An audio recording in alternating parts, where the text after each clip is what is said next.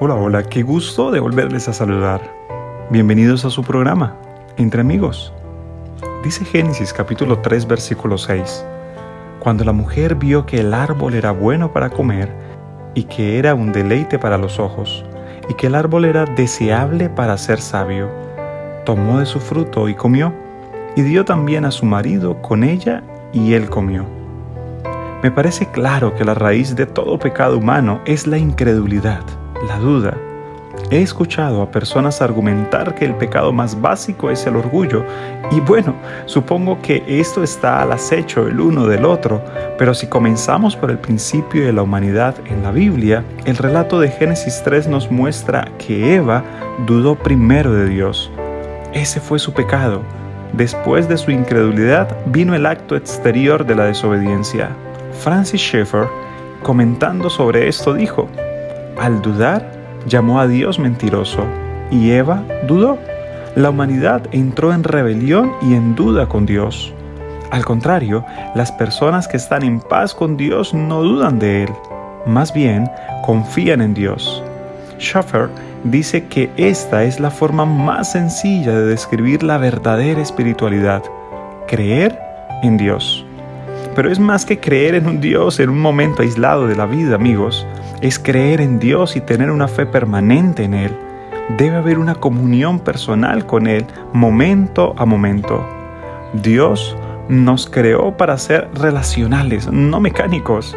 Las relaciones saludables dependen de una buena comunicación, pero la comunicación es un tipo de cosas en constante cambio, momento a momento. Por eso fracasan todos nuestros esfuerzos mecánicos en la vida cristiana. No se trata de leer una cantidad determinada de capítulos de la Biblia cada día, ni de decir que ya cumplí con mi cuota de oración porque llevo tantos minutos haciéndolo. No, lo primero que se necesita y lo que inspira confianza es que a lo largo del día podamos ver ante nosotros las enseñanzas básicas de la Biblia y podamos seguirlas por voluntad propia. Por ejemplo, que Dios existe y que Él es personal también que Dios es santo y el pecado será juzgado, pero que Cristo ha muerto por nosotros los pecadores para darnos salvación. Somos salvados de la condenación por la obra consumada de Cristo y somos puestos en una relación adecuada con Dios de una manera personal. Estamos unidos a Cristo espiritualmente y podemos disfrutar de la comunión con el Creador sobre la base de lo que Cristo ha hecho. ¿Sabes? Estas verdades no cambian independientemente de mi estado anímico en el día de hoy. En nuestra vida, lo que generalmente nos hace desconfiar de Cristo y correr de una parte a otra es porque a menudo pensamos que tenemos un camino mejor que el que Dios nos puede ofrecer.